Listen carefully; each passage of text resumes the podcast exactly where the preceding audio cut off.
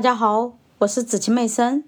今天我将继续为大家阅读《投资者的未来》第十七章“未来策略 DIV 指标”第五小节“部门策略”。伯克希尔哈萨维公司，我的名单上少不了沃伦·巴菲特的投资机器——伯克希尔哈萨维公司。值得注意的是，巴菲特在一九五七年启动他的投资合伙企业。同年，标准普尔五百指数创立了。一千美元的投资投入假定为无成本的标准普尔五百指数基金里，在二零零三年年底将会累积到十三万零七百美元，每年收益率为百分之十一点十八。一千美元如果与沃伦·巴菲特一起投资的话，今年的价值将超过五千一百三十五万六千美元。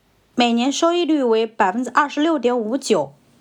巴菲特遵循了在本书中所提到的所有合理有效的投资实践原则。他对股东非常忠诚，任何时候都留心估价，而且拒绝那些传奇性的股票，首次公开发行股票和那些在他能力范围外的公司。但伯克希尔不支付股利。在第九章，我详细说明过为什么股利的支付对巴菲特的投资者来说不像对其他公司的投资者那样重要。如果人们都对巴菲特的投资才干抱有极大的热情，那么伯克希尔的股价就会超过资产的潜在价值。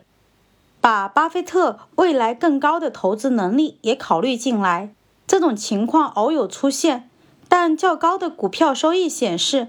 沃伦的魔法还会如往常那样超过市场的预期，而且巴菲特自己就是那个会问是否该购买伯克希尔哈萨维公司股票的人。